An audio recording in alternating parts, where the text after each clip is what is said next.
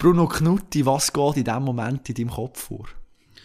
Es ist eine wunderbare Zeit. Gerade heute von einer Woche habe ich eines der längsten Spiele in der Schweizer Hockey-Geschichte verfolgen. Meinem jüngeren Sohn müssen hey anrufen, aber wir können mit dem Auto schnell abholen, weil die Züge sind nicht mehr gefahren. Ah, ist nicht mehr gefahren? Kein extra Zug, nichts? Nein, nichts. Und äh, Freiburg hat das Goal können schiessen. Also was, ja, ja, hat, einer ist an diesem Abend das Herz in die Hand genommen, ist durchmarschiert, hat nicht gemacht. Äh, unglaubliche Geschichte. Und das das ist schön, wie man merkt, wie das auf die Leute überspringt. Das ist richtig wieder ein Fieber hier. Sie stehen an der Kasse für Gabile zu holen. Es ist wieder ein richtiger Hype und das ist wunderbar. Du bist so lange bei Fribourg-Gotteron gesehen, das Playoff-Kribbeln kommt es bei dir immer noch ein bisschen auf, wenn jetzt so die Zeit ja, ist. Ja, es gibt mir geht Hühner ja, ja. Das ist, äh, das ist halt eine spezielle Geschichte im Jahr immer. Es fängt alles bei Null an. Und das ist der Moment, wo man muss leben im Hier und Jetzt. Und wenn es gut läuft, ist halt Freiburg schon etwas Spezielles, wenn man die Kultur sieht, da erwacht wirklich von Altstadt bis zur Neustadt jeden und kommt aus dem Busch und jeden ist für Gottero. Gottero hat halt das Spezielle, dass ein ganzer Kanton, ob Deutsch sprechend oder Französisch sprechend, das vereint Leute und das ist etwas, was es wahrscheinlich in der Schweiz nicht das zweite Mal gibt dass wir die Frage geklärt haben, wird Fribourg Gotteron Meister aus deiner Sicht? Es wird ganz schwierig und zäh werden, aber ich hoffe, dass wir nicht, nicht zweit und nicht dritt und nicht viert werden, sondern jetzt sind wir wieder im Halbfinale, dass wir dort durchmarschieren können und dann würde es extrem der ganzen Mannschaft, der ganzen Vorstand, den Leuten, der Bevölkerung, uns allen gönnen, einmal dürfen eine Meisterfeier zu organisieren. Das wäre grandios. Das wären doch schöne Bilder. Heute Gast bei mir im Sportpodcast Kopfstark ist der Athletikguru, sage ich mal, der Bruno Knutti. 25 Jahre ist auch verantwortlich für die Fitness der Spieler von Fribourg-Gotteron. Hat an Olympischen Spielen teilnehmen als Trainer von der Beachvolleyballmannschaft. Ist einer der immer ein bisschen angeeckt hat, der manchmal mit seinen Idee der Zeit ein bisschen voraus war. Und ich bin gespannt, was er heute noch so für Visionen hat. Schön, bist du heute mein Gast. Ja, danke für die Einladung.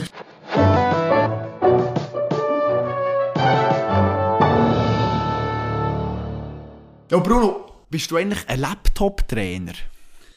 Nein, das bin ich gar nicht. Ich bin sehr der empathische Trainer. Ich bin eigentlich der Trainer, der versucht, auf einen, auf einen Menschen einzugehen den Menschen ins Zentrum zu stellen. Ich habe immer auch sehr viel Gespräche geführt und mache das auch heute noch, weil nur hinter dem Computer mit Mail schreiben oder Trainingsprogramm schreiben, das, das funktioniert für mich nicht. Das ist auch nicht das, was ich gerne mache, sondern für mich ist immer wichtig der Dialog.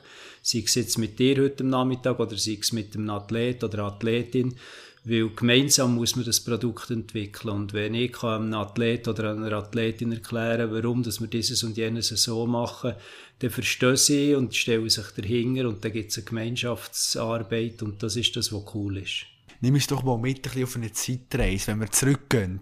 So rund, ja, sag jetzt mal 30 Jahre, äh, da 90er Jahre irgendwie. Ich bin noch nicht mal auf der Welt gesehen, muss mir ein bisschen erklären. Dann zumal Athletiktraining. Wie hat das ausgesehen? Wie professionell ist das gewesen?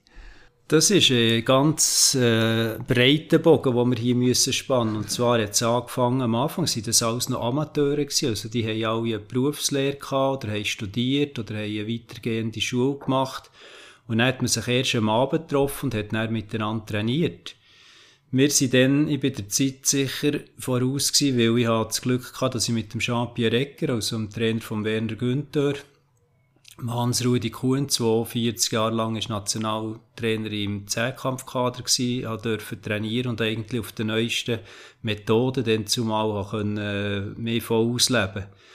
Das hat sich dann so entwickelt, dass plötzlich aus dem Amateurstatus so Mitte 90er Jahre sind eigentlich die meisten Halbprofis gewesen.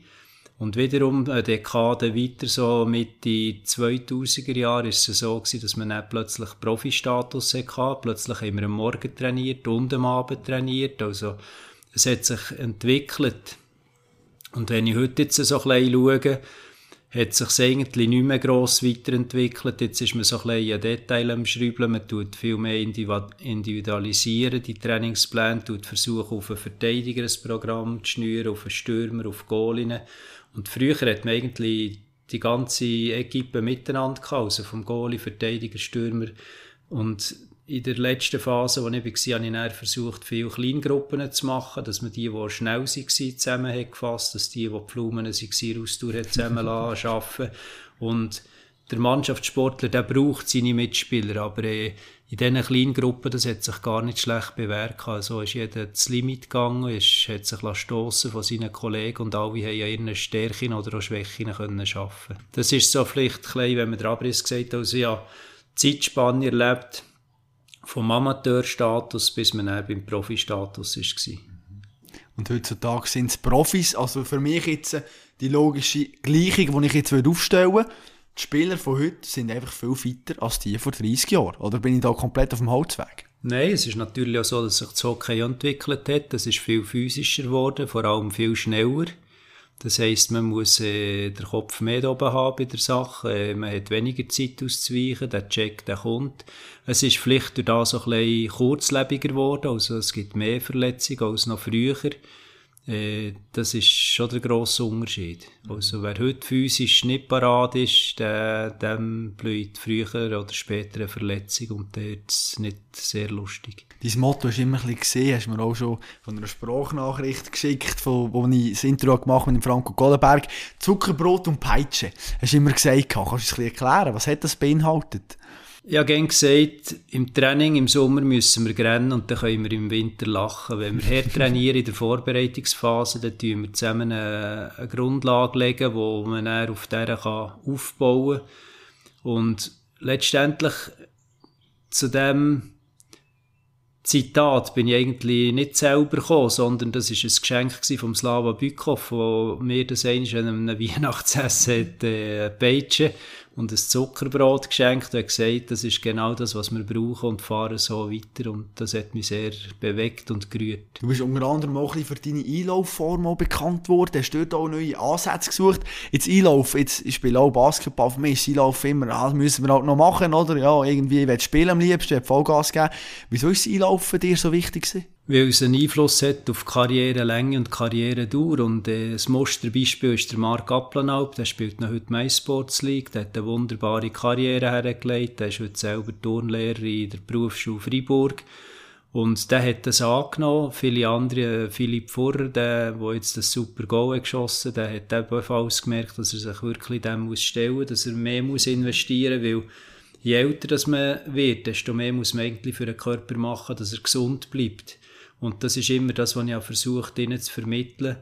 Und ich als ehemaliger Leichtathlet bin halt dort vielleicht schon ein konsequent und habe sie manchmal zu Einlaufen gezwungen, was sie nicht nur gerne haben. du bist ein Zehnkämpfer mal oder? Von dem her. Also wirklich Vollgas in, in Leichtathletik. Jetzt, wenn du die Entwicklung auch anschaust, auch vielleicht auch von den Spielern her, jetzt auch rein mental. Früher hat es immer geheißen, ja, die müssen arbeiten, Vollgas, haben mega müssen beißen. Und heute, die Jungen, wird zum Teil alles ein bisschen einfacher gemacht. Sind die Spieler von heute ein bisschen fauler als die von früher? Nein, ich glaube, sie sind nicht fauler. Es hat sich einfach verändert. Es braucht mehr auch Bereitschaft psychisch, dass man auf das Feld rausgeht und dass man wirklich von der ersten bis zur letzten Sekunde parat ist, dass man nicht in einen Check hineinläuft. Das ist dermaßen schnell geworden, das Ganze. Und das braucht energetisch, psychologisch äh, mehr Energie, als das vielleicht früher gebraucht hat, wenn man ein bisschen ruhiger können rumfahren wenn es nicht gefährlich war auf dem Eis. Ich glaube, das macht einen grossen Unterschied. Kommt dazu, Früher haben sie einen Beruf nebendran gehabt, oder eine Universität nebendran besucht, oder eine weitergehende Schule. Und das machen die meisten heute auch, weil die wenigsten können sich auf das Hockey konzentrieren und sagen, nach 35 oder nach 20 Jahren Hockey spielen, jetzt habe ich ausdient, ich habe meine Finanzen im Trockenen, das, das läuft für die wenigsten so. Es hat sicher ein paar Ausnahmeerscheinungen, wo es so läuft. Und die anderen müssen sich eigentlich immer über die Zeit oder zweite Berufsweg aufgleisen, damit sie dort einen nahtlosen Übergang können haben Eine regelmässige Zuhörerin hat mich noch gebeten, Bruno, dir folgende Frage zu stellen. Und zwar möchte sie gerne wissen, wie bist du überhaupt Konditionstrainer bei Fribourg-Gottero geworden? Wie hat dein Weg ausgesehen?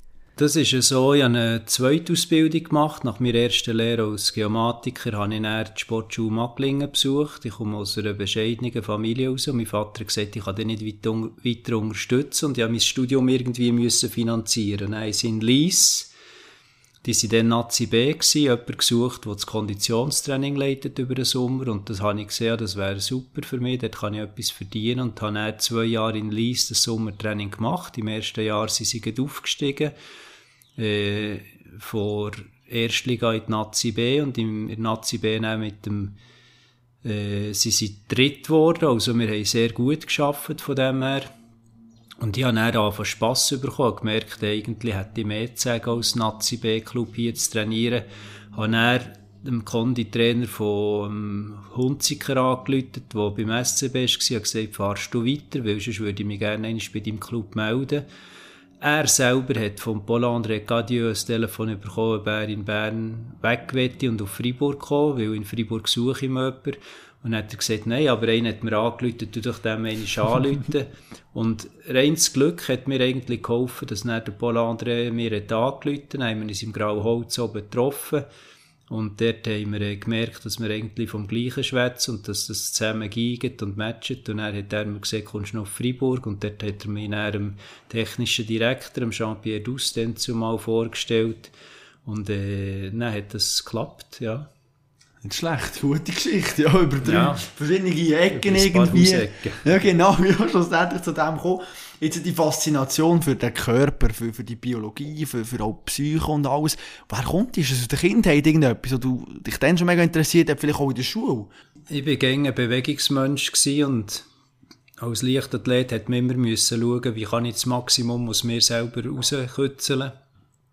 Und dann habe ich auch durch das Studium, durch verschiedene Lehren, bin ich irgendwie hungriger geworden, das noch besser zu machen, noch cleverer zu machen. Ich habe viel im Ausland, sei es nach Amerika, nach Schweden, nach Russland, habe ich versucht, immer ein zu schauen, was machen die, was können wir verbessern. Und dort darf ich schon sagen, habe ich immer auch versucht, äh, mich international auszurichten. Und es ist nicht Zufall, habe ich das Gefühl, dass so viele Athleten, die mit mir gearbeitet haben, auch einmal Olympische Spiele sehen können, weil Schweizer Niveau, das ist das eine, aber ich, ich habe immer, ich bin Olympionik, sage ich gerne, und habe das internationale Flair und habe, bin so ein bisschen ruhelos und versuche wirklich mit jedem Athlet und mit jeder Athletin das Maximum rauszuholen und sie zu befähigen, mal die Olympischen Spiele dürfen zu erleben, weil das ist gleich ein riesen Erlebnis, äh, nicht nur physisch, sondern auch psychisch, emotional dort dürfen dabei sein. Die wir Schweizer waren immer ein bisschen hinter von dem her, wenn du im Ausland nach Inputs auch noch gesucht hast. Wir waren nicht unbedingt hinten drin, aber was wir waren, viel zu bescheiden, viel zu anständig. Wir haben uns das gar nicht gross zutraut. Wenn ich vielleicht jetzt den Bogen spannen kann zu der Leichtathletik, wenn man sieht, wie viele Junge das im Moment sich etwas zutrauen, das ist unglaublich. Und wenn man jemandem hätte gesagt, äh, Muchinga Kambunchi, die wird eine Sprint-Weltmeister über 60 Meter, dann hat man noch vor zwei Jahren gesagt, du hast doch einen Flick weg. Mhm. Und äh, sie hat es gemacht und sie hat immer an sich geglaubt. Und das, das, das sieht man bei der neuen, jungen Generation, egal in welcher Sportart, die, die trauen sich das zu. Plötzlich ist dann nicht nur noch ein Traum, sondern man geht, man wagt etwas. Und spielt vielleicht nach ein Jahr, zwei Jahre AHL und plötzlich kommt die Chance und dann muss man sie packen. Du hast Mushinga Kambunchi angesprochen, du bist auch ein Teil von ihr, hast mir vorher erzählt, auch in ihrem System drinnen. Kannst du kurz erklären, was ist genau deine Rolle jetzt bei der Mushinga Kambunchi? Ich habe ein Mandat über 50% beim Stadtturnverein Bern, wo ich Leistungssportchef bin. Und ich muss schauen, dass sie den Rücken frei hat zum Trainieren. Ich muss schauen, dass ich mit dem Management kann schauen, dass sie möglichst viel Geld für sich rauspumpen können. Dass sie aber sich auch nicht äh, nur auf Auftritten und auf Show-Events, sondern so, dass sie auch noch trainieren kann. Ich habe regelmäßig Kontakt mit ihrem Trainer und dass er das korrekt und gut macht, aber äh, der macht das hervorragend und dort können wir alle davon etwas lernen. Das ist auch noch schwierig, wenn du sagst, man muss schauen, dass sie auf allen Hochzeiten kann tanzen kann, aber er gleich nicht viel macht, weil die ist ja mega gefragt im Moment, oder? Ja, und ich finde, das Management hat einen guten Ansatz. Sie sagen, wir wollen Qualität und sie sagen vielen Orten eigentlich auch ab und dort, wo sie das Gefühl haben, dort passen wir dazu und das, das äh, tut sich gegenseitig gut ergänzen, dann geben sie dem einen Zuschlag. Und das läuft im Moment sehr gut, wobei dass die Anfragen natürlich sich jetzt häufen und das Management auch gefordert ist, weil letztendlich musst du gleich deine Freiräume haben, dass du kannst trainieren und dass du kannst weitergehen Du hast vorhin die Mentalität angesprochen von uns Schweizer. Wenn du jetzt ein bisschen zurückschaust, auch vor zehn Jahren, ist das die Mentalität, die man immer den Deutschen auch ein bisschen angesprochen hat, wo man gesagt hat, ja, die Deutschen, die sind echt so selbstbewusst und alles. Ist das das, was uns noch gefällt hat? Selbstbewusstsein? Das ist genau das. Es ist Selbstvertrauen und dann ist sich auch ein zu exponieren, herzustellen und zu sagen, ich kann das. Das ist aber auch gefährlich, oder? Ja. Ich kann mich erinnern, Matthias Flückiger, auch schon im Podcast gesehen, der gross gesagt hat vor Olympia, ich bin der Beste, ich will Gold, oder? Haben wir nachher auch Stimmen gehört, ju, arrogant und was sagt jetzt der und so. Also es ist nachher ein schmaler Grad, oder? Mit den negativen Kommentaren muss man ja auch leben. Ja, das muss man einfach können einstecken. Also für mich ist das typische Beispiel an den Olympischen Spielen in Barcelona der Ruderer gewesen der war äh, im Finale als Amerika-Schweizer und ist äh, aus dem Boot ausgestiegen, hat dann zum Interview müssen und hat gesagt, es war halt heute ein schlechter Tag. Gewesen. Und dann vier Jahre später, also hat er gesagt, in vier Jahren daheim in Atlanta werde ich gewinnen und er hat es gemacht.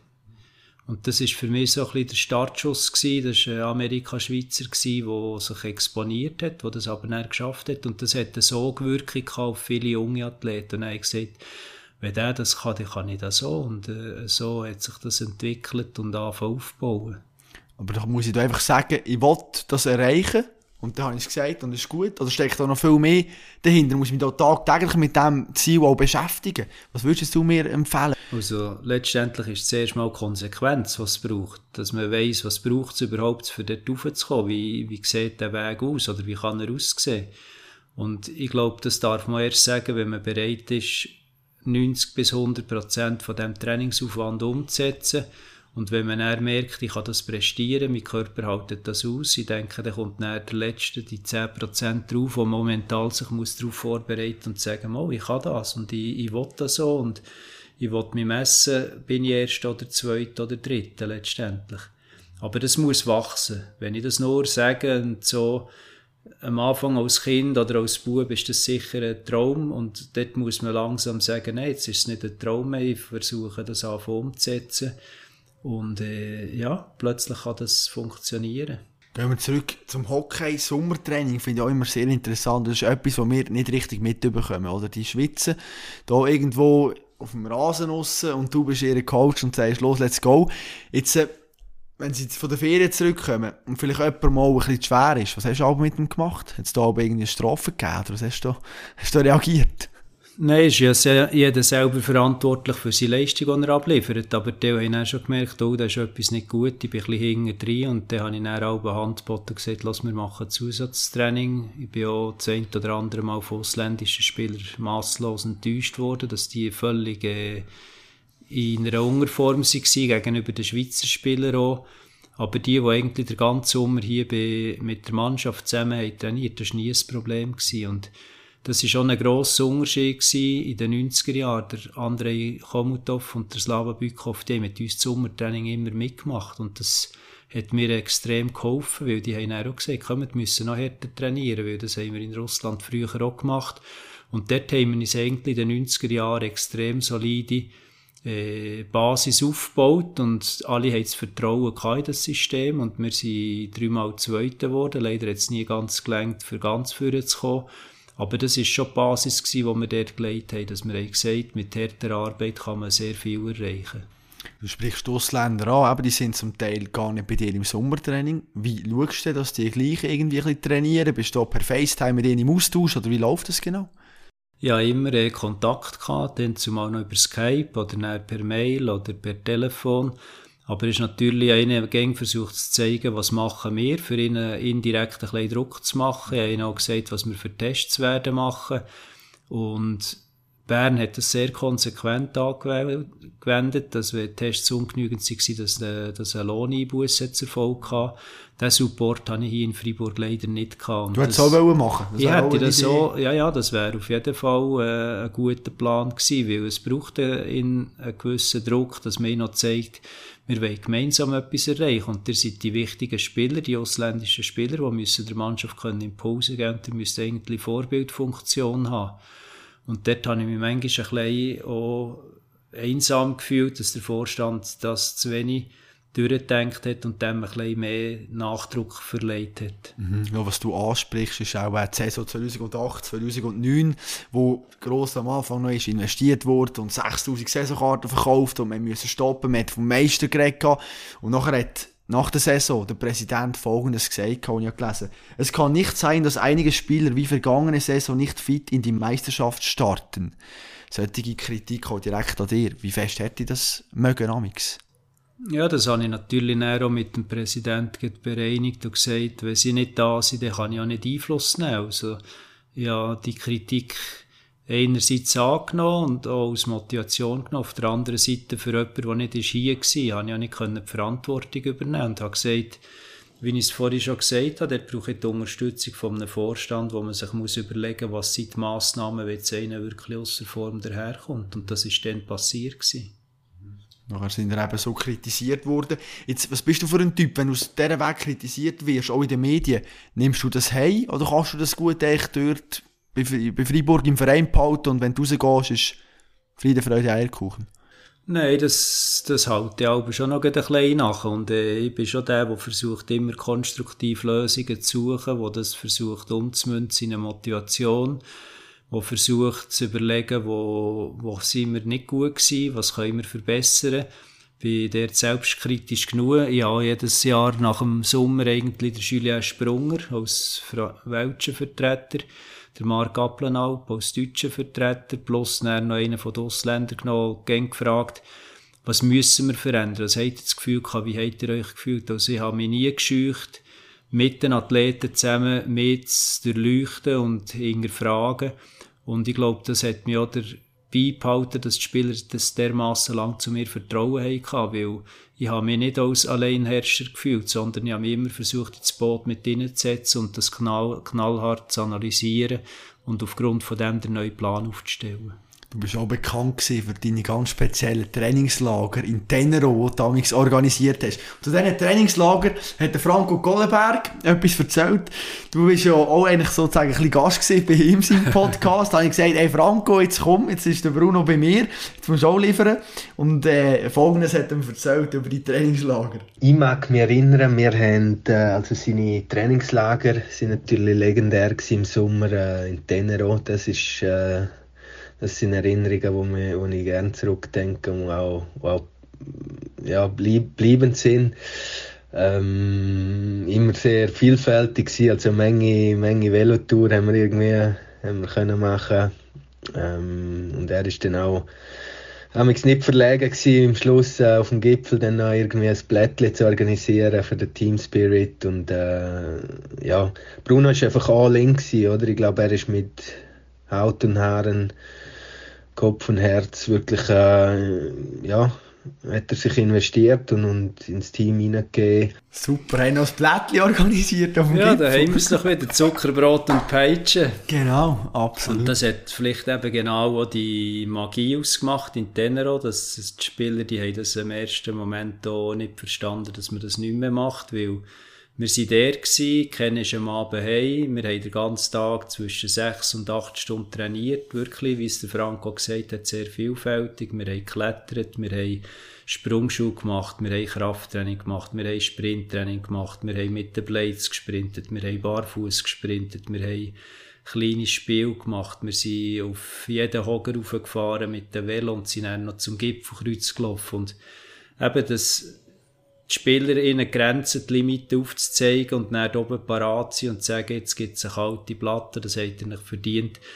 Ich glaube, das, das hat genau die, die Mischung ausgemacht, dass ich noch heute, wenn ich Spieler treffe, dann reden wir, ah, weisst noch, wie es dann war in Tenner, oder weisst noch, wie es dann war, wo wir im Jura waren, oder weisst noch, wie es dann war, wo wir in den Freiburger Voralpen waren. Und ich habe immer versucht, alle Jahre neue Sachen zu kreieren, nie das Gleiche zu machen, sondern immer wieder, und das ist für mich, ich bin auch nach so einer Woche oder nach einem verlängerten Wochenende völlig platt gewesen. Du warst mehr als Spieler, die Vollgas haben müssen. Ja, weil ich bin meistens allein gewesen, mit, ja, alles organisiert. Ich habe in der ersten Phase mit 20 oder 22 Spielern völlig allein gewesen. Ich habe jedes Training geleitet habe dann dort immer drei Gruppen gemacht. Eine habe ich spielen, drei gegen drei, das war kein Problem. Eine im Kraftraum habe ich gesagt, du bist der Chef. Und mit der, die draussen trainiert hat, mit Sprints und mit Sprungschuh, dort habe ich selber Geisel geschwungen und dann hat das funktioniert.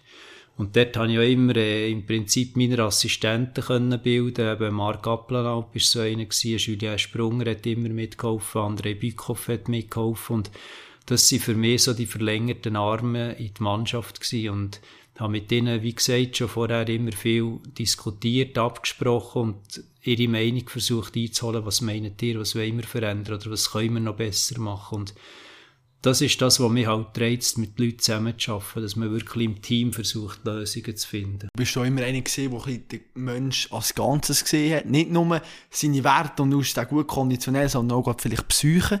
Du hast auch zum Teil als Sorgenonkel gegolten, sage ich mal. Die Spieler sind zu dir gekommen und haben Geschichten erzählt, vielleicht auch sie auch beschäftigt haben. Wie bist du in diese Rolle hineingewachsen? Bist du echt plötzlich mal gesagt, du, der Brunnen kann gut zulassen, oder hast du es bewusst auch gesucht? Ich habe das nicht gesucht, aber ich bin immer sehr früh am Morgen auf der Eisbahn habe für mich selber ein Training gemacht und dann ist plötzlich der eine gekommen, dann ist der andere gekommen und das sind zum Teil private Sorgen gewesen. Und ich glaube, das hat sich dann herumgesprochen, dass ich zu niemandem ein Wort verloren habe, sondern dass sie dort können Last ablegen bei mir. Ich habe zugelassen und ich habe das dann wieder versanden und habe das vergessen. Und ich glaube, das ist halt eine extrem hohe Vertrauensbasis gegenseitig. Und gerade manchmal gibt es Spannungen mit dem Trainer oder es gibt Spannungen mit einem Mitspieler. Und wenn ich das neu kann erzählen und ablegen dann ist meistens in der Regel schon gut. Und wenn ich dann nicht mit dem hausieren und jedem erzähle, dann hat er mit der Frau ein Problem und da, findet der Trainer ein Arschloch. So funktioniert es nicht. Und ich glaube, dort haben sie gemerkt, die hören zu und die vergessen es auch gerade wieder. Der ehemalige Gotteron-Stürmer, der Cedric Botter, glaube heisst er, vielleicht spreche ich noch falsch aus, der hat mal gesagt, das Thema Sportpsychologie ist in der Mannschaft ein Tabuthema. 2010 ist das noch gesehen, aber so die Psyche, das Trainieren mit der Psyche, hast du das auch erlebt, dass das dann zumal vielleicht früher noch nicht so angesprochen wurde? Ja, das ist ja so. Und wie ich auch gesagt habe im Interview mit dem Franco Kollenberg, er war schon einer, der der Zeit voraus war. Hat schon dann sehr viel aktiv gemacht und wir haben viel über solche Prozesse geredet und was man noch könnte mehr machen für die Mannschaft. Und dort habe ich auch gemerkt, dass es verschiedene Trainer gegeben die sich dort eigentlich auch gedrückt haben, die völlig überfordert waren mit der ganzen mentalen Situation.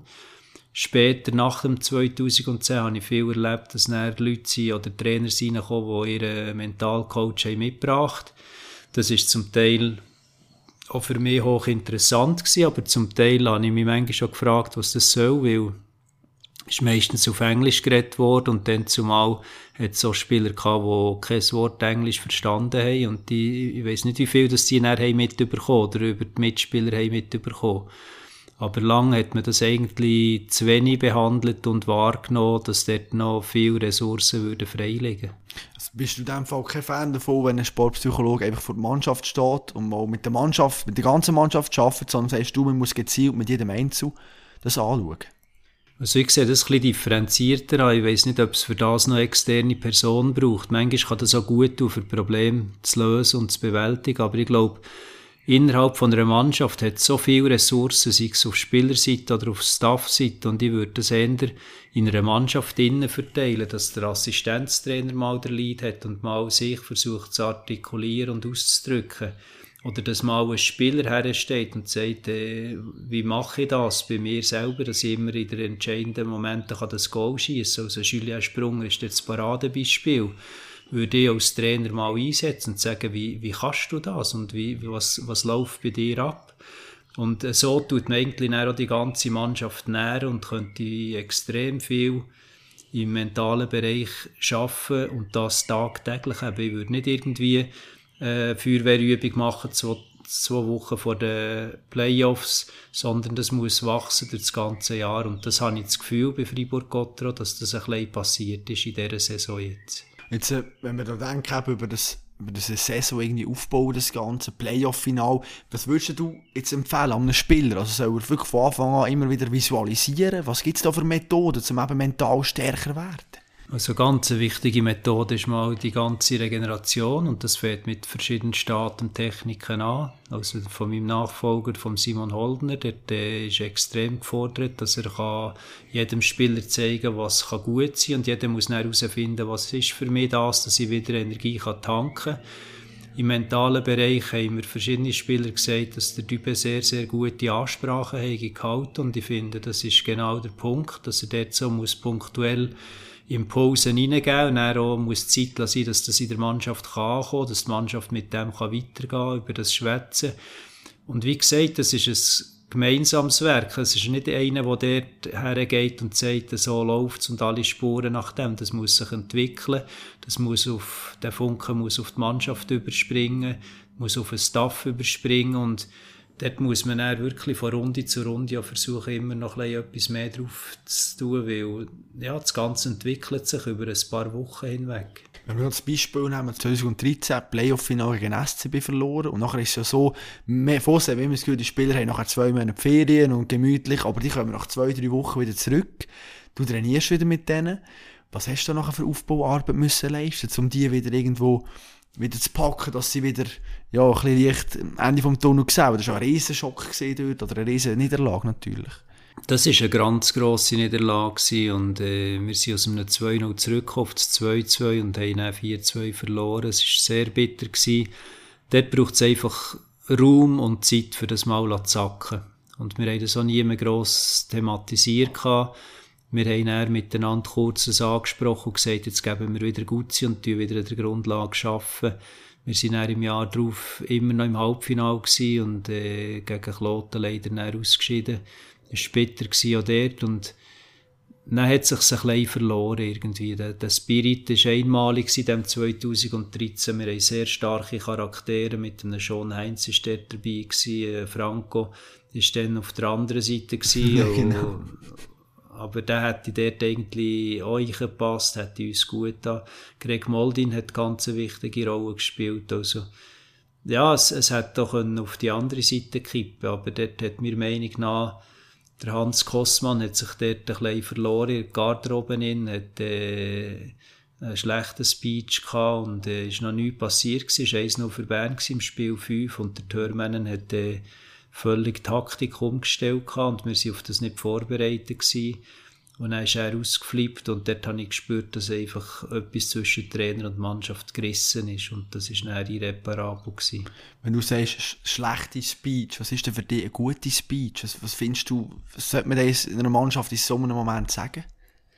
Ich glaube, man kann nicht kategorisch sagen, das ist gut und das ist schlecht. Ich glaube, es ist die Empathie von einem Trainer zu spüren, wenn muss ich was geben wenn muss ich pushen und wenn muss ich besänftigen und wenn muss ich ganz ruhig sein und wenn muss ich vielleicht ein bisschen emotional werden, wenn muss ich auch ein bisschen melancholisch und demütig werden, dass das es ist mehr die Mischung, was braucht, zu spüren, was, was braucht die Mannschaft jetzt für einen Impuls was, was kann ich ihr geben. Und ein No-Go für mich ist, wenn man gar nichts macht, sondern wenn man einfach die Mannschaft äh, lässt machen und keinen Impuls gibt und Dort ist für mich immer ein Paradebeispiel ist der Arno Del Curto gewesen, weil man hat gesehen auf der Bank, wie er einem Spieler hat erklärt, auf dem Tablet, was er muss machen und hat ihn engagiert und hat ihm versucht, wieder eine Chance zu geben.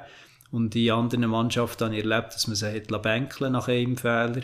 Und der Arno war dort sicher einer gewesen, der halt sehr emotional und aktiv ist im Coaching. Und das ist das, was mir behagt und ich finde, dass, äh, dass man dort als Trainer muss aktiv trauen spielen Inputs kann man auch geben mit Straftraining. Was ist deine Meinung zu dieser Methode? Ganz schlecht. Mhm. Ganz schlecht. Ja, ganz schlecht. ja nicht. Hey, Straftraining.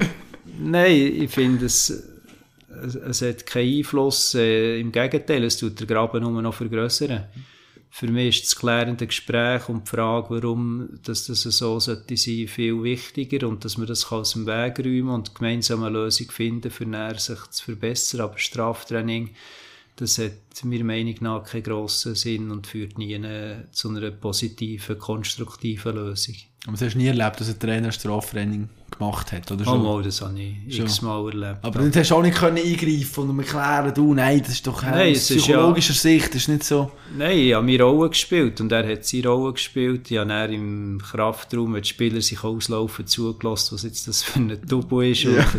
manchmal tut das einer Mannschaft auch gut. Das kann, wie ich vorhin gesagt habe, manchmal braucht es das, dass eine Mannschaft kann zusammenwachsen kann, dass der Trainer nicht das Feindbild ist, aber dass sie Energie entwickeln. Und das ist ja, das ist gelungen und das ist gut gewesen. Aber es muss wirklich der Situation entsprechen und ich muss spüren, wenn muss ich tadeln, wenn muss ich loben und ich sage gerne, auf drei Lob kann ich einen Tadel anbringen und mit dem bin ich eigentlich die letzten 40 Jahre sehr gut gefahren. Jetzt äh, hast du gesagt, der Trainer manchmal ist ein Arschloch und so, du musst ja gleich mit ihm zusammenarbeiten, du musst mit dem Physio zusammenarbeiten, mit dem Spieler, das ist ja wie so ein, bisschen ein, ein Gefühl, das muss irgendwie harmonieren. Wenn ich mir jetzt vorstelle, ein Spieler, der verletzt ist, geht dann zumal Zeit bei Freiburg, wo man sich um Playoffs gekämpft hat, will der vielleicht unbedingt zurück, oder? Der Trainer sagt, oh, ich brauche den, ganz wichtig. Der Physio sagt, hm, ich bin mir nicht ganz sicher, und du sagst, uh, ich weiß auch nicht, ob er parat ist. Wer hat damals das Machtwort geredet, ob der Spieler jetzt spielt und parat ist? Am Schluss ist es immer der Head Coach. Der, immer der Trainer? Ja, ja, selbstverständlich. Also dort gesehen, habe ich mich immer auch gesehen als beratende Funktion. Mhm. Und ja mit dem Christian Dübe gehabt, dass er der Pouliot hat zu früh spielen nach einer Hirnschütterung und dann war er halt wieder alt gewesen, auf Feld 1 zurückversetzt. Und ich glaube, der Dubs hat dort auch gelernt daraus, dass, er, äh, dass eine Hirnerschütterung halt nicht die gleiche ist wie eine muskuläre Verletzung, wo man vielleicht gleich noch halb angeschlagen kann spielen und mittlerweile hat er das auch nicht mehr gemacht, also hat er viel gelernt aus dem aus und ich denke, das ist das Wichtige, dass man schnell lernt, weil als Trainer ist Zeit, die man zur Verfügung hat, in der Regel eher klein. Und dann darf man einfach nicht zu viele Fehler auf das Mal machen, weil sonst ist man dann schnell weg. Mhm. Hat auch der Druck, den ein Club hat, vielleicht auch von außen einen Einfluss? Also wenn jetzt Freiburg eben um Playoffs kämpft, dass man dann vielleicht eher noch Spieler einsetzt, als wenn man in der zweiten oder ersten ist? Oder ist das wie eigentlich komplett egal? Ein Trainer will einfach, dass alle spielen? Nein, ein Trainer, der will primär den Erfolg. Das ist für ihn, das ist sein Auftrag. Und manchmal, wenn man halt immer nur auf die gleichen Spieler baut, dann haben die anderen auch nicht die Chance, auf ein höheres Niveau zu kommen. Und wenn es dann Verletzte gibt, äh, dann merkt man plötzlich, der lenkt Gang noch nicht, aber der hat vielleicht vorher zu wenig können spielen, hat sich nicht können Erfahrungswerte aneignen und dann ist dann bei einer Verletzung oftmals so, dass man sagt, okay, jetzt tue ich halt den, der leicht angeschlagen ist, springen weil der ist immer noch verletzt besser als der andere und dann tätscht es ein zweites Mal. Mhm. Und was macht man denn dann? Und das ist halt eine sehr kurzlebige Politik, wenn man so agiert. Vielleicht machst du dich noch erinnern, 2009 mit dem äh, Sandy Chanin, wo sich eine Hirnerschütterung zugezogen hat und man nachher auch ein bisschen zu früh zurück da ist, nachher lange Zeit auch ein, ein Pflegefall geworden. So Sachen, wird das nachher im Nachhinein ausdiskutiert oder der Trainer hat entschieden, okay, falsche Entscheidung, jetzt geht es weiter? Oder wie hast du aber reagiert auf solche Sachen? Nein, ich bin immer zum Trainer, ja, auch mit der Ärzten abgemacht. Wir geben immer eine Woche länger an, dass es noch braucht, vom Heilungsverlauf her. Und so haben wir eigentlich dem Spieler eine Woche mehr Zeit geben für dass er sich eine entsprechende Form bringen konnte. Und wenn halt gleich eine zweite Verletzung passiert ist, dann habe ich mit dem Trainer das ausdiskutiert, einfach für die Zukunft versuchen zu schauen, wie machen wir das das nächste Mal. Ist das gut gewesen oder ist das schlecht gewesen oder was können wir besser machen? Und eigentlich nicht als Vorwurf, sondern in einem persönlichen Gespräch, wo ich habe versucht darauf herzuschaffen, dass wir das nächste Mal das nicht der gleiche Fehler noch das zweite Mal machen. Du bist mal in Hammer reingelaufen, habe ich gelesen, ich habe bei Blick eine Schlagzeile gesehen. 1998 ist es darum gegangen, um den Igor Chibo, hat man dann gesagt, Finger gebrochen. Und irgendwie hast du nachher nur ein Zitat von dir, und meine Intervention brachte mir nur Ärger ein. Schon mit dem Präsidenten und mit seinem Agenten irgendetwas. Machst du dich erinnern, was dort abgegangen ist? GFF, ja. Ja, genau. was ist dort gegangen?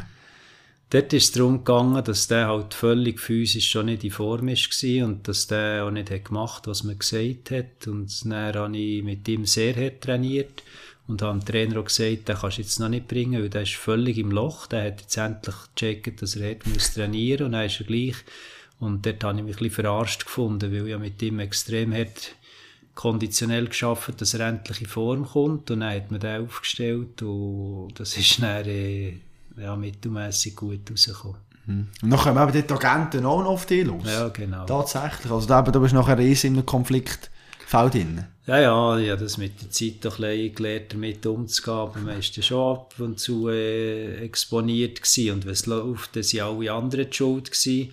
Und wenn es dann schlecht gelaufen ist, dann hat immer ich den Kopf herhaben. Und dann habe ich auch einfach auch gesagt, ich bin nicht allein, weil es hat einen Headcoach, es hat einen Assistenztrainer, weil die sind ja oftmals gerne hergestanden im Erfolg und im Misserfolg haben sie dann auch mehr gebracht. ja, das das so der Bruno Knutti echt ja, schon ja, Die Spieler sind nicht fit, darum haben wir keinen Erfolg, oder? Genau. In solchen schwierigen Phase ist sicher auch wichtig für dich die Kraftort. Habe ich auch gelesen, Rüti Hubel soll ja. das sein. Kraftort. Ist das da oben gesehen, natürlich ja, irgendwo in die Richtung? Wald, ja. Erzähl uns kurz, was gibt dir der Ort? Der strahlt auf mich extrem viel Ruhe aus habe so fünf Bäume, wie wir Finger in einer Hand haben. Und die fünf Bäume, die bedeuten mir sehr viel. Das sind mächtige Bäume. Das und ich bin halt überzeugt, im Wald finde ich die Ruhe, finde ich Energie.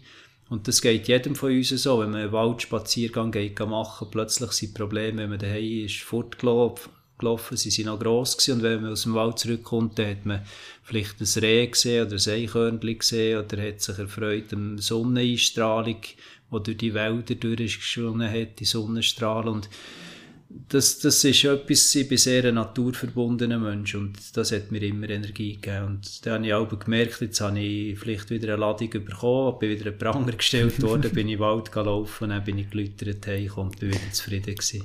Ja, die, der Waldlauf, sage ich mal, der hat sicher auch gebraucht nach der Saison 2014, 2015. Freiburg Gottra Playoffs verpasst, nachher ist der Tod von deinem Vater noch dazugekommen, du auch gesagt hast, eben, sei dein Vorbild gesehen auch. Dann zumal, kannst du uns vielleicht erklären, wie hast du dich aus dem Loch wieder rausgeholt? Vielleicht auch für andere, die auch in einer schwierigen Situation sind, kannst du einen Tipp geben, wie hast du es geschafft? Also dort ist ganz wichtig, wichtig mal gewesen, dass man eine gewisse äh, spirituelle Tätigkeit selber ausleben kann und dass man mhm. etwas äh, Glauben hat.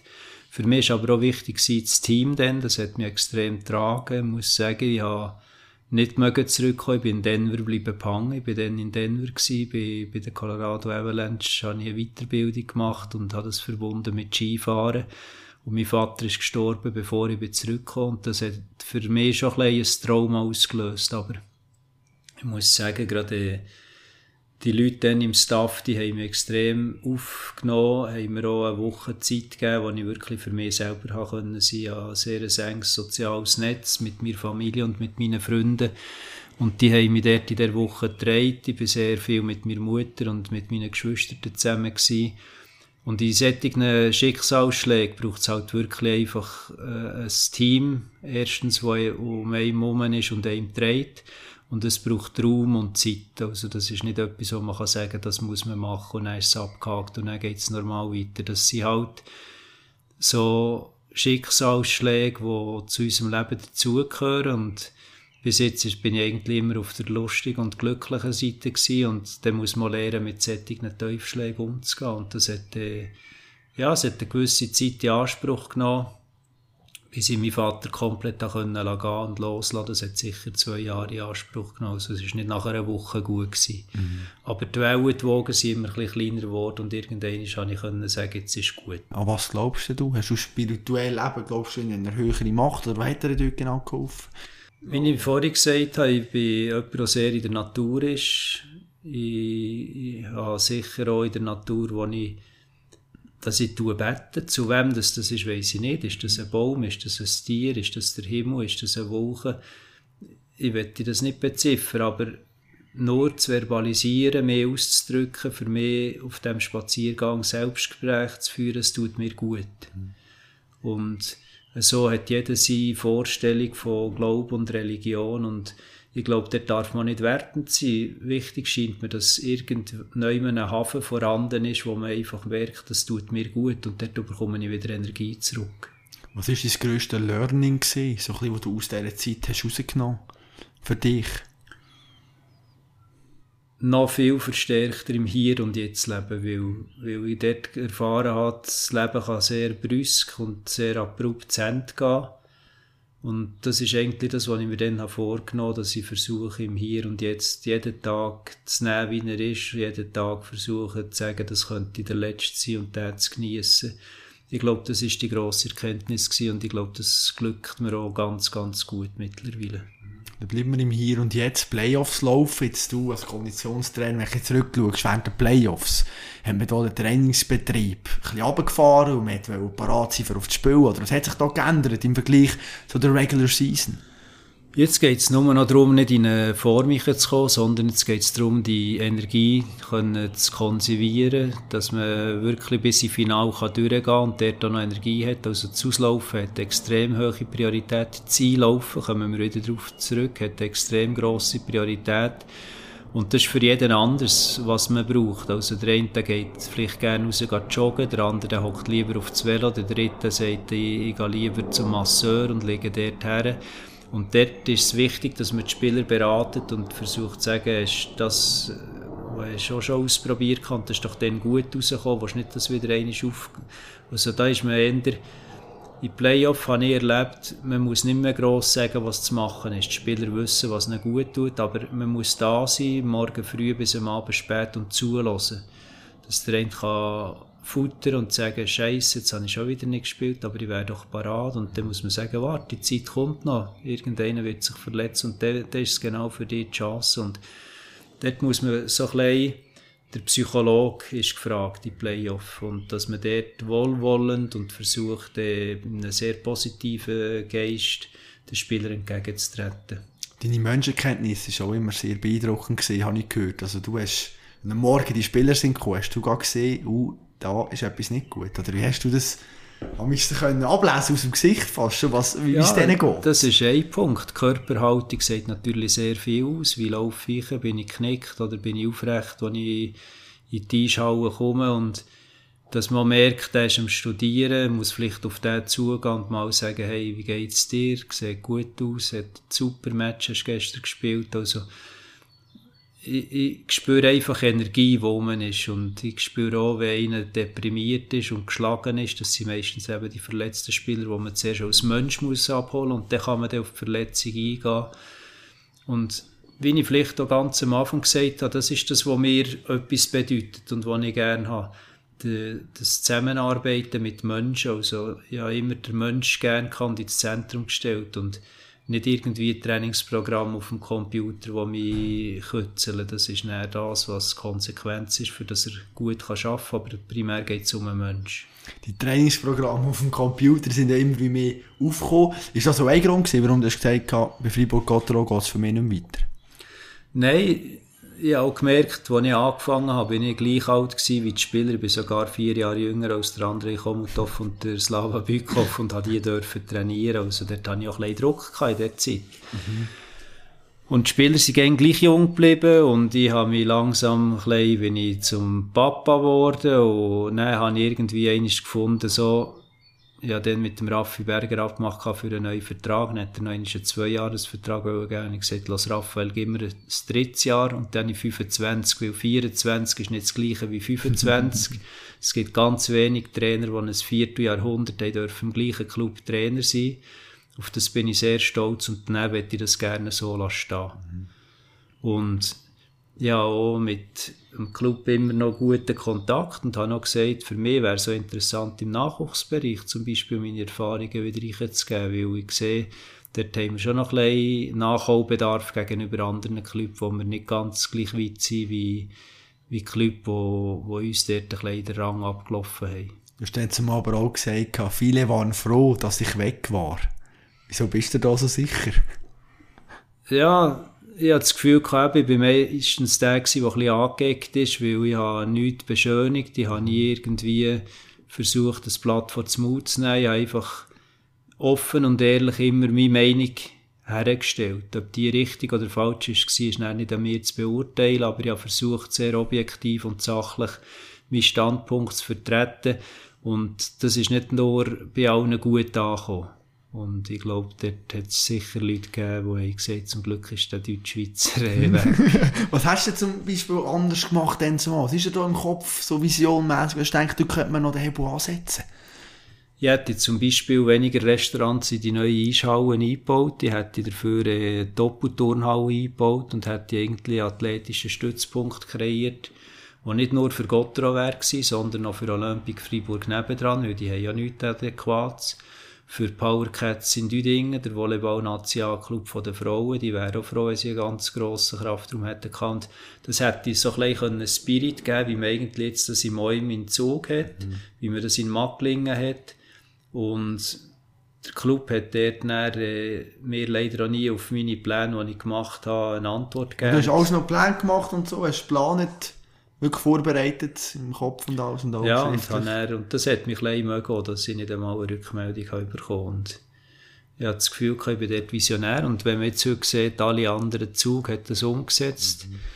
Überall in Bern sind Bestrebungen vorhanden, auch so etwas äh, versuchen in den Weg zu leiten. Ob das mal kommt oder nicht, das ist eine andere Geschichte, aber ja, wir alle schauen im Moment ein nach Zug, was dort läuft. Und ich habe eigentlich vor zehn Jahren im Club etwas Ähnliches vorgeschlagen gehabt und habe auch nie eine Antwort bekommen. Das, das hat mich ein bisschen schade Und jetzt sagst du, alle schauen auf Zug, das auch im, ich kenne auch ein paar, die dort sind, und die sagen, ja, da wird zum Teil wirklich eben abgemessen und geschaut, wie viele Kalorien darf ich nehmen und alles. Da bist du auch einer, der sagt, ja, die Daten muss auch in den Mensch und, und so schauen widerspricht das nicht auch deinem, sag ich mal, Bild vom Sportler, der ja frei sein und soll sich gut fühlen Ich würde nicht in zu ihm herpassen, das ist definitiv so. Ich habe mit ihnen telefoniert und einen Kontakt gehabt, weil es mich gereizt hat, aber dann habe ich gemerkt, da gehöre ich nicht dazu, weil ich eine andere Philosophie habe. Aber lustigerweise hat mich der Gary Büsser kontaktiert, wo der Chefarzt ist in Zürich beim ZSC ist und hat gesagt, lass Bruno, wir wollen ein Gegenpol machen, eigentlich, gegenüber dem Eumin Zug. Und wir brauchen Menschen wie die, die die Spieler gerne hat. Und, äh, jetzt bin ich gespannt. Wir haben dort im Gespräch miteinander. Das wäre durchaus eine Option, die könnte interessant sein. Und eben, es gibt Leute, die sagen, Zäum, das ist für mich zu analytisch, ist für mich zu theoretisch, ist für mich zu wissenschaftlich. Und ein Ansatz, der jetzt sagt, okay, wir gehen endlich in die andere Schiene, dass wir versuchen, mehr Empathie für die Spieler zu haben, individualisierte Programme, aber nicht nach der Uhr, sondern nach Methoden von der Trainingslehre, von der Biologie und von, vom Gespräch mit dem Spieler selber. Das könnte ein anderer Ansatz sein und da hat man zwei verschiedene Möglichkeiten in der Schweiz, wo ich das Gefühl habe, der eine Spieler passt vielleicht eher dorthin und der andere würde mehr hierher passen. Und äh, das sieht man ja immer. Spieler können in einem Club völlig aufblühen und in einem anderen Club äh, können sie völlig untergehen. Und dort ist, glaube ich, auch der Spieler mit dem Agent zusammen gefordert, wo passen ich her. Und äh, das ist für mich auch sehr eindrücklich gewesen, zum Beispiel das Interview vom Sportdirektor von Rapperswil, wo er auf die Frage geantwortet warum seid ihr so gut dieses Jahr und er hat genau das Gleiche gesagt, was ich auch vertrete. Wir haben auf den Charakter der Spieler geschaut. Wir haben versucht, Menschen zusammenzubringen, wo jeder eigentlich seine Rolle hat, aber dass sie als Menschen zusammenpassen und dass es ein Team gibt. Und ich glaube, das ist das, was man gesehen hat, die ganze Saison schon bei Rapperswil, dass das eine verschworene Banden ist. Und das ist eher das, was mir ein bisschen, äh, gefällt. Es gibt so eine interessante Entwicklung im Spitzensport. Man sagt, ja, immer wie früher werden ganz junge Athleten schon brutal professionell trainiert und werden schon ganz genau auf den Spitzensport darauf hergeführt. Deine Meinung dazu? Gibt es eine Altersgrenze für dich, wo du sagst, ja nein, aber so zwölfjährige Leute, die einfach noch ein Kind sind, die, die noch nicht zu fest schon Vollgas in diesem Profisport integrieren und schon vier, fünf Mal in der Woche trainieren. Was ist da deine Meinung dazu? Also ich bin natürlich schon so dass ich ein Vertreter bin vom Polysportiven, dass ich auch sehe bei meinen Buben, die haben beide, der eine bis 12, der andere bis 13, zuerst geschootet, Leichtathletik gemacht und erst dann auf Hockey spielen. Und beide sind eigentlich ganz weit gekommen, dass es nicht ganz gelangt hat zum einen Profivertrag, das ist, äh, hat ein bisschen weh für sie selber, aber der Weg, den sie jetzt eingeschlagen haben, was sie mehr Gewicht dem Beruf schenken und mit ihren Freunden zusammen Hockey spielen, das ist für mich als Vater äh, fast wertvoller. Flavia, unsere Tochter, die hat zuerst Kunst turnet, hat dann dort Angst bekommen im Alter von so 10, 12 Jahren und hat dann gewechselt zu meiner Frau ins Volleyball und hat dort ihren Weg auch gemacht bis in die Nationalmannschaft. Und von dem her bin ich eigentlich schon ein starker Vertreter, der sagt, wenn sie erst mit 10 anfangen, ist noch nichts passiert, das kann man immer noch aufholen. Und vor allem man bleibt mehr hungrig, das habe ich auch bei meinen zwei Buben gesehen, jetzt geheißen, ja, der Jahrgang ist so stark, aber einer ist zu Kehr um abgesprungen, Motivationsproblem oder Verletzungsproblem. Und das ist eine Gefahr, die es natürlich in sich birgt. Wenn man Vollgas mit 7 schon den Daumen drauf hat, dann kann man schon Gas geben. Die Frage ist dann, äh, wie weit schaffen sie es mit der Verletzung und eben auch mit der Motivation, mit der ganzen Psyche. Ja, und du hast ja deinen Sohn angesprochen, der ist ja auch noch, glaube ich, eine Zeit lang trainiert. Jetzt, du und dein Sohn, das Training, wenn wir uns das vorstellen, das war schwierig für dich. Man hört ja immer, ich habe auch mal einen, einen Spieler gehabt, wo der Vater Coach war und der ist immer brutal hergesehen zu diesem Spieler, um zu zeigen, ich tu ihn ja nicht bevorteilen. Wie hast du das gelöst? Genau gleich. Hast du aber sehr hart ja gesehen. gesagt, wir lassen uns nichts zu Schulden kommen, du hast keine äh, verbesserte Stellung, im Gegenteil, ich bin eher härter mit dir.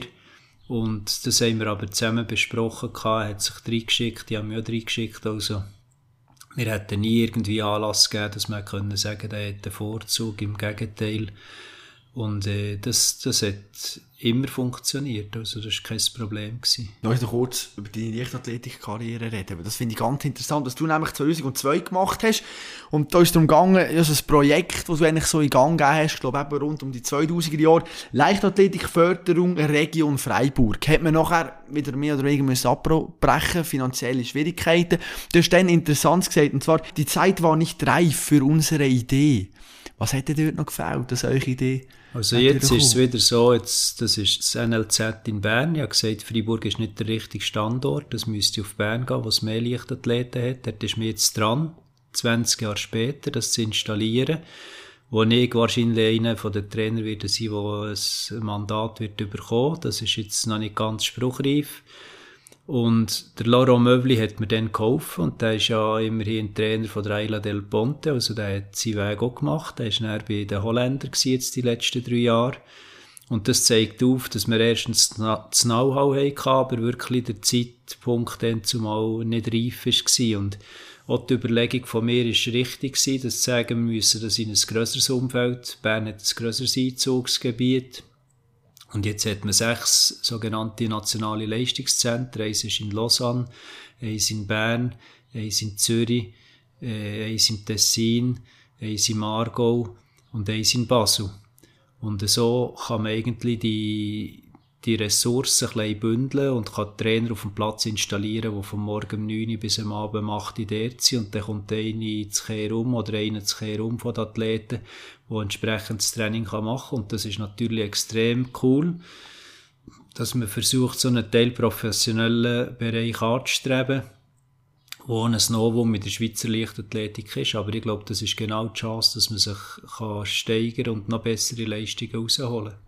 Wir stehen zumal auch Selektionsprozedere ein bisschen für die jungen Athleten. Du hast gesagt, nein, die Limiten, die können nicht irgendwo laufen. Wir müssen schon ein bisschen früher unter Druck setzen und sagen, an diesen Events müssen die Limiten laufen.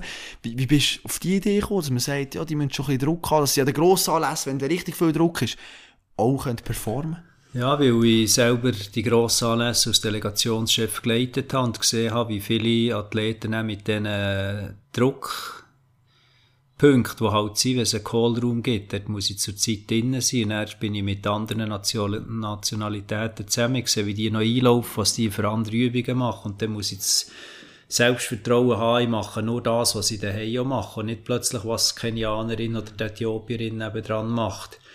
Und dort habe ich dann mit meinem Club, hier im TSV Düdingen, habe ich drei Jahre lang so ein Quali-Meeting organisiert, dass ich auch gesagt die zwei, die dort gewinnen, die können in einen Länderkampf und so nicht eigentlich das nur theoretisch anpackt, sondern auch versucht praktisch umzusetzen und ihnen eine Chance geben, das zu lernen, für das, wenn sie dann mal in einer internationalen äh, Grossanlass können gehen, dass sie dort können performen und dass sie sich das gewonnen sind. Was du auch immer wieder angesprochen hast, auch deine Kolumnen, die du geschrieben hast für Freiburger Nachrichten, Olympische Spiele in der Schweiz, hast du auch immer wieder so angetönt, ja, das wäre doch etwas und 2026. Wie stehst du eigentlich dazu? Nimm mich jetzt Wunder, du auch als Hockeyfachmann, als Sportafficionado, sage ich mal, Olympia in der Schweiz, für dich eine Möglichkeit? Absolut. Und ich bin ein grosser Befürworter, weil es wäre auch als Nation extrem stark, wenn wir politisch könnten zusammenstehen und sagen, wir Schweizer, wir Schweizer, nicht Walliser und nicht Bündner und nicht Berner und nicht Freiburger, sondern wir Schweizer haben zusammen Olympische Spiele können organisieren und im Sommer ist das wahrscheinlich undenkbar, weil das ist ein grösserer Anlass. Im Winter habe ich das Gefühl, wir haben bestehende Infrastrukturen, die top sind. Müsste nicht einmal sehr viel Geld investieren und so ein bisschen äh, Spiel machen mit bescheidenem, aber seriösem und äh, konsequentem Handeln von uns Schweizer habe ich das Gefühl, das könnte die Ausstrahlungskraft haben. Ein bisschen ähnlich wie die Olympischen Spiele in Lillehammer, wo er das Volk geeint hat und einen Ausdruck gegen aussen hatte. Und äh, ich denke, das wäre für uns Schweizer wirklich etwas, wo man eigentlich müsste anpacken müsste, weil wenn es wir nicht können organisieren finanziell, wer kann es denn noch finanzieren? Gut, wir haben es ja schon mal angepackt, mehr oder weniger, oder? SIO 2026 ist ja zur Abstimmung gestanden, ist ja abgelehnt worden im Wallis mit über 60 Prozent. Haben sie gesagt, nein, die 100 Millionen Kredit, die wir da müssten aufwenden und alles wollen wir nicht zahlen. Kannst du dir das vorstellen, wieso die Schweiz oder sogar die Walliser in diesem Bereich so ein bisschen negativ gegenüber Olympia sind? Wäre doch eine riesige Chance. Ich sehe das eigentlich gleich wie du. Ja, vielleicht wäre es eben auch, man müsste ein Gesamtprojekt haben und man müsste jemanden haben, wo man Vertrauen hat und das müsste wahrscheinlich die Galionsfigur sein von einem Roger Federer, der sagt, ich bin der Götti von den Olympischen Spielen. Und ich glaube, er hat ja gehabt mit seiner sprachlichen Fähigkeit, dass er alle könnte vereinen, dass man eben nicht der Walliser oder der Bündner und sagt, das hätten wir auch können, das haben sie nicht gut gemacht, sondern dass wir wir Schweizer, dass man das als gemeinsame Nation wird probieren auszutragen. Und da dürften wir extrem stolz sein und ich glaube, es würde uns wirklich allen im Selbstwertgefühl auch gut tun. Die Frage ist, ob das IOC auch so Freude hat, wenn die Olympischen Spiele in der Schweiz würden stattfinden. Was meinst du? Ja, sie, die den Hauptsitz in Lausanne haben, könnte man gut vorstellen, dass das für sie äh, cool könnte sein, weil dann hätten sie eigentlich alles, was sie schon kennen, vor Ort und könnten dann sagen, wir gehen irgendwie unser Mutterland, wo unser Hauptsitz ist und wir dort Olympische Spiele miteinander zelebrieren. Aber ich glaube eben, das ist fast zu klein für das IOC, oder? Die kleine Schweiz und auch der Stadion, Engelberg, Schanzen, ja, ist nicht so viel Platz, oder? Da bauen wir lieber irgendwo in Peking eine riesen Anlage, wo nachher gleich keine Leute sein können, Corona ist ein bisschen schade aber ich habe manchmal das Gefühl, der grosse Wahn, oder der grösse Wahnsinn, besser gesagt, den sie haben, ich glaube, das können wir als Schweizer auch nicht erfüllen. Nein, das müssten wir eben nicht. Wir müssen genau das Gegenteil machen, dass man könnte, wie ich gesagt habe, mit ein bisschen Demut, mit Bescheidenheit auf sich aufmerksam machen und dass die Leute merken, hey, das ist schon noch cool, weil es ist sehr herzlich übergekommen. ich glaube, das wäre das, was erstens für den Tourismus sehr gut wäre, dass man könnte zeigen, die Schweiz hat eine Herzlichkeit, die sondergleichen ist und dass man dort wirklich die Leute abholen kann, dass jeder sagt, hey, jetzt muss ich mal in die Schweiz gehen, das ist super dort. Und dann hätten wir einen riesen Gewinn und äh, vor allem einen Nachgang, wenn man so Olympische Spiele könnte organisieren Apropos Olympia, du hast Olympia 2012 erlebt in London mit deinen Beachvolleyballer. Wenn du zurück schaust, was ist so die erste Emotion, die aufkommt? Ist es Enttäuschung über das Auto oder gleich das Ganze drumherum und die Freude, die du dort gespürt hast? Ist beides. Ich würde sagen, mal die Freude an diesem Anlass dürfen dabei sein. Das war bei mir schon Peking 2008. Das war noch spezieller als London. Du bist außerhalb noch gesehen. Ja, genau. Was ist das für eine ja, Geschichte? Du hast gut recherchiert. Ja, ja, natürlich. ja, ja. Wo hast du denn mit dem Taxi namens oder wie ist ja, das abgelaufen? Ja, habe ich vier Stunden Taxi gefahren pro Tag. Das war eben von dem her auch noch speziell. Gewesen. Und dann die Chinesen, die kaum Englisch können. ist die Frage, ob ich nicht hätte müssen Chinesisch reden weil es reden fast mehr Leute auf Chinesisch als, als Englisch. Aber äh, wie gesagt, es hat sehr viele lustige Geschichten gegeben dort. Und wenn wir darauf zurückkommen auf London, dort ist es einerseits das Sportliche, das ist, wir sind knapp ausgeschieden, das hat weh da. Auf der anderen Seite das Drum und Dran.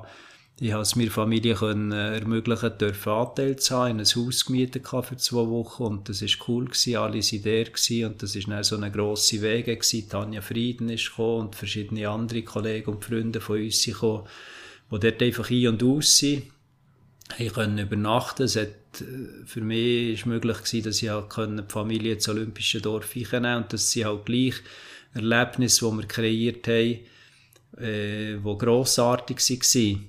Ernüchternd war es nach dem ganzen Jahr. Im Sommer waren Olympische Spiele und dann haben wir den Weihnachten Spengler können die Olympischen Spiele, das Haus zu mieten, hat mir Stangengeld gekostet. Dann habe ich Kind mal gefragt, was hat es euch besser gefallen? Ist der Spengler Cup besser gewesen oder ist die Olympiade gewesen? Nein, alle gesagt, der Spengler Cup. Nein, gibt's auch nicht. Ja, gut, das ist halt das. Das ist eigentlich gut, der hat natürlich auch etwas, oder? Müssen wir schon ehrlich sein. Ja, also. wir, wir haben eben dann wirklich den, den Family Spirit gehabt. Mein jüngerer Sohn hat Klavier gespielt und da haben alle Greg Moldin schon Heinz sind dort gehockt und haben ihm applaudiert. Und so sind sie natürlich involviert gewesen. Gegen die Olympischen Spiele sind sie einfach Zuschauer gewesen. Das ist dann schon eine andere Rolle. Ja gut, das war sicher eine tolle Zeit, gewesen, aber, und nachher zurück bist du gekommen, bist du ziemlich in ein Loch gefallen, hast du geschrieben. Mal kurz vielleicht erklären, deine Teams, alle im Achtelfinale, sind raus, und nachher bist du zurückgekommen und dann ist der Boden unter den Füßen weggezogen worden. ja, ich glaube, es ist halt einfach auch die Anspannung. Wir haben wirklich vier Jahre bewusst auf das her geschafft und dann ist plötzlich das Ziel ist weg und das geht nicht nur mir als Trainer so, sondern die Athleten noch viel mehr. Martin Latzig hat dort wirklich leichte Depressionen sogar gehabt, weil plötzlich ist das Ziel, das man alltag vor sich gesehen auf das Herren zu arbeiten, ist plötzlich weg gewesen. Und das hat dann schon ein dass man einfach emotional leer war. Plötzlich war nichts mehr rum. Man hat kein Ziel gehabt, man hat nicht gewusst, warum sollte ich jetzt trainieren heute oder warum nicht. Und dort ist es so wichtig, dass man das ausleben kann, dass man vielleicht dort sogar psychologische Betreuung in Anspruch nimmt, dass man das kann verarbeiten kann, dass man das kann abhaken und dass man wieder Raum schafft für Neues. Und der eine oder andere Athleten gelingt das schneller, die sind dann wirklich ein lassen sich dort ein bisschen gehen. Das braucht es wahrscheinlich auch, das ist ein Teil vom Prozess. Aber äh, das ist wieder bei jedem halt ein bisschen verschieden. Ja, mir zum Beispiel auch schwer, da immer von Saison zu Saison, wenn es ein Saisonende ist, eine Mannschaft zu lagen, das war für mich immer schwierig gewesen. Und dort habe ich, ich tue ein bisschen malen in meiner Freizeit und dort habe ich das Malzeug genommen und habe eigentlich immer sehr gute Bilder können malen, weil so konnte ich meine emotionalen Gedanken Luft und Raum geben. Und dann so nach zehn Tagen, zwei Wochen, war es wieder gut gewesen. Und dann bin ich parat für die neue Mannschaft zu empfangen, für mit denen anzufahren wieder und einen Aufbau zu machen. Aber man hätte zuerst immer müssen können gehen, das war wichtig. Mhm. Jetzt so, zum Abschluss von diesem Podcast noch der Maya Neuschwender die Chance ja. geben, oder? Marathonläuferin natürlich. Es ist auch noch eine Geschichte mit ihr. Und sie hat mir auch noch eine Frage geschickt und gesagt, ja, das wollte ich jetzt mal von Bruno wissen. Wir hören kurz rein, was sie, was sie genau wissen von dir. Ja, meine Frage an Bruno ist, ähm, du bist ja ganz polysportiv eigentlich unterwegs. Ich weiss, es Beachvolleyball, Volleyball, Eishockey, Leichtathletik. Ähm, mich würde gleich noch interessieren, wo dein Herz schlägt oder für welche Sportart dein Herz schlägt. Also letztendlich, ich bin Leichtathlet von Haus aus und ich werde immer Leichtathlet bleiben und wenn ich Zehnkampf oder Siebenkampf, wo ich halt selber gross geworden oder eine ganz starke Disziplin von mir war immer der Stabhochsprung, den ich auch jetzt gegen den ganzen Mittwochnachmittag äh, unterrichte. Das ist schon das, was mir am nächsten ist. Aber letztendlich ist es halt auch die Vielfalt. Ich, ich schätze das, morgen Abend einen Hockeymatch zu gehen, übermorgen einen Volleyballmatch zu gehen und dann arbeite ich wieder für die Leichtathletik das ist vielleicht auch, warum dass ich Zehnkämpfer geworden. Ich hätte mich nie auf etwas festlegen. Es wäre mir viel zu langweilig geworden. Und von dem her muss ich der Maya sagen, Leichtathletik hat die erste Priorität und das andere darf nicht fehlen, das muss auch da Platz haben irgendwo. Jetzt ganz zum Schluss, wenn wir natürlich am Franco das Wort lassen, hätten wir gross gesagt, oder ich meine, er, der natürlich auch ein genialer Typ ist, er erzählt uns noch kurz etwas über die legendären Beachvolleyball-Duell. Laden wir kurz rein. Speziell sind wir geblieben, die, die geilen Duell, die heißen Duell. Ähm, mit dem äh, Beach. Er ist natürlich äh, begnadeter Beacher auch gewesen und äh, wir haben äh, sehr viel, äh, sehr viel Duell gehabt. Ähm, der LP, ähm, Mark Applenalp, war mit Bruno Amix gegen den Sandy, Sandy Schane und mich und äh, ja, eben, ich hoffe, dass er mittlerweile so ein bisschen das Trauma dort von äh, hoffe, Bruno, dass du das überwunden hast und, und nicht mehr zu viel am Selbstvertrauen kratzt. Äh, ähm, wir hatten immer äh, wirklich heiße, heiße Match gehabt, bis zu fünf Sätze. Und sie waren natürlich alle hohe ehrgeizig und äh, dort hat es coole Duell gegeben und äh, das war geil, gewesen, geile Zeit. Gewesen. Niemand können verlieren. verlieren. Nein, es ist, es ist wirklich wahr. Wir haben immer mit dem Markt zusammengespielt. Wir, haben uns, wir sind beides Berner Oberländer. Wir haben uns nahtlos verstanden und haben auch das, habe ich immer das Gefühl gehabt, ich die bessere Technik als die anderen. Aber ein Sandy, ein Benny Plus oder ein Franco, die sind dermassen ehrgeizig gewesen, dass die haben keinen Ball zu Boden lassen. Wir haben da schön gespielt und sie haben Punkt gemacht. Und äh, das hat manchmal schon ein bisschen angeschissen, aber ich weiss auch, man, man hat am Abend fast müssen die Scheinwerfer montieren, so lange haben wir gespielt. Und das ist gigantisch gewesen, weil das ist dann alles nebst dem Training gewesen. Und plötzlich haben wir dort wieder zwei Stunden gespielt und das ist das, wo, wo mir halt auch immer Spass hat gemacht, dass man die Leidenschaft für den Sport, für die Bewegung dermassen können teilen miteinander und ich glaube, das ist etwas, wo uns alle miteinander verbindet hier in der Familie Gottero. So ist meine letzte Frage, die jetzt noch kommt. Und zwar stelle ich die allen meinen Gästen, Bruno Knutti, ob ihr wissen, die Sportmomente, wo du das letzte Mal richtig durchgetragen bist, richtig Freude hast gehabt, live vor Ort oder vor dem Fernsehen. Wann war das gewesen? Bei welchem Sportevent? Ja, das und jetzt kommt natürlich auch der Vorder, oder? Letzte Zeit der Vorder, der das Herz in die Hand nimmt ja. und durchspaziert. Und das hat mich für ihn vor allem auch dermassen gefreut, weil er wird seine Karriere beenden und so ein Highlight hat er wahrscheinlich in seinem ganzen Leben auch nie gehabt. Mal einmal in Nazi hat er noch gezeigt, den Goal getroffen. Das, ist, das, das, das, hat, er, das hätte er jetzt können beenden mit dem. Und nein, das hat mich vor allem auch für ihn extrem gefreut. Super, und mir hat es mega gefreut, mit dir so lange dürfen zu diskutieren. Hey Bruno, danke dir viel, viel mal. Hast du Zeit genommen, so spontan, also es ehrt mich wirklich, da mit dir auf einem Tisch zu hocken. Und ich wünsche dir alles Gute weiterhin und viel Erfolg. Merci viel mal. Ja, danke dir und merci für die Einladung. Ich möchte also an dieser Stelle gerne noch einmal die Spontanität von diesem Bruno rausstreichen, oder? Ihr müsst euch vorstellen, ich habe ihm am Montagmorgen, wann ist das gesehen, um die 8 geschrieben, ich weiss auch nicht, er hat es auch noch nicht gesehen. Der, um 12 Uhr gegen Mittag schreibt er mir zurück, das ist kein Problem, morgen kannst du kommen, am Nachmittag. Natürlich für mich eine riesige Geschichte ich habe mega Freude gehabt. Wieso das? Ja, weil ich bin noch ein bisschen versäckelt worden, oder?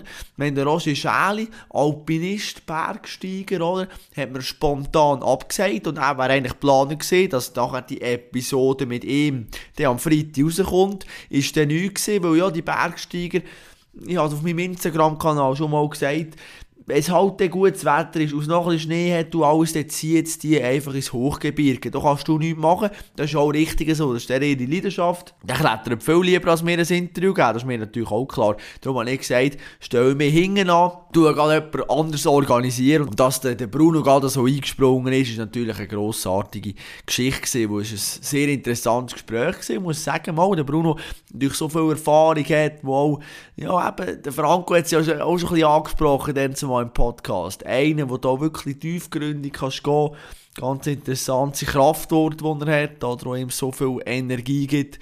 Also ich habe es wirklich mega lässig gefunden und ich bin gespannt, wie du es gefunden hast, oder das knappstündige Gespräch, was deine Meinung dazu ist, kannst du mir gerne mitteilen auf Instagram oder Facebook Kopfstark mein Name oder auf meiner Website www.kopfstark.ch. Falls du die Episode am Freitag noch hörst, oder heute oben, grosses Spiel, Freiburg gegen ZSC, das erste Duell im Playoff-Halbfinale. Ich bin heiß drauf, ich werde die Blickredaktion sein, etwas drüber schreiben oder was auch immer da gerade ansteht. Ich freue mich auch drauf hin, das wird coole Sache, das wird emotional, oder? ZSC noch nie können Playoff-Serie gegen Freiburg gewinnen. In dieser Saison ist auch Freiburg eher ein bisschen besser gewesen gegen Z. Also von dem her, das wird eine brutal spannende Serie und ich, ich bin wirklich heiß drauf. Ich freue mich wie ein kleines Kind und ich hoffe, du bist vielleicht auch vor dem Fernsehen und schaust oder was auch immer, du es ein bisschen verfolgen. Und ja, ich möchte es schon Bruno gönnen, oder? Wenn er jetzt endlich noch mit Freiburg den Titel feiern könnte, weil er ist ja dort immer noch ganz klein, weil involviert in einem speziellen Club, innen, wo er mir erzählt hat. Ja, jetzt äh, ist natürlich wieder meine Aufgabe, dich zu informieren, was steht in einer Woche an. Und dort müssen wir jetzt ein zweigleisig fahren. Auf der einen Seite ist es möglich, dass plötzlich dann gleich noch der Roger Schäli mein Gast wird sein, da ist wieder wettertechnisch oder alles möglich. Und sonst, was sicher schon ganz zu 100% abgeklärt ist und Stand wird ist, dass die der Martin Andermatt die Trainer, Trainerlegende schon fast, ich weiß gar nicht, ist immer gefährlich, so mit äh, solchen Begriffen um sich zu werfen. Ich habe IB-Trainer gesehen, ganz lange Zeit, hat auch als Spieler, ist noch Nazi-Spieler gesehen früher, hat auch einiges erlebt. Und jetzt wollen wir wieder mal in das Trainer-Business ein bisschen eintauchen, oder? Mögt euch vielleicht erinnern, ich hatte schon Uli Forte gehabt, jetzt der Martin Andermann, wo ich sicher wieder darauf ansprechen, gerade so ein bisschen die Ansprachen, die er auch hat vor der Mannschaft, was macht er da, die Einzugsgespräche, oder was geht da genau ab, zwischenmenschlich auch, wo immer sehr interessant ist. Falls du noch eine Frage hast zu diesem Trainer-Business über Martin Andermann, kannst du mir die noch sehr gerne stellen. Ich habe das Interview am Mittwoch, am 13. April, falls du vorher die Episode hörst, kannst du mir kurz irgendwie auf Instagram eine Nachricht schicken und sagen, ey, das wollte ich unbedingt wissen, frag doch der das. Und sonst wird ich, ja, wie das kennen von mir, natürlich wieder ein bisschen im Internet graben, wieder ein paar Geschichten rausholen, ein paar Anekdoten, hoffentlich meine Gäste können entreissen. Und ja, ich hoffe, dass du natürlich auch wieder mit dabei bist nächste Woche. Geht genau gleich weiter, intensiv, coole Sache. Freut mich immer, wenn ich wieder sehe, dass da ein paar reingelassen haben. Jetzt wünsche ich dir noch ganz einen schönen Tag, mach's gut und bleib sportlich.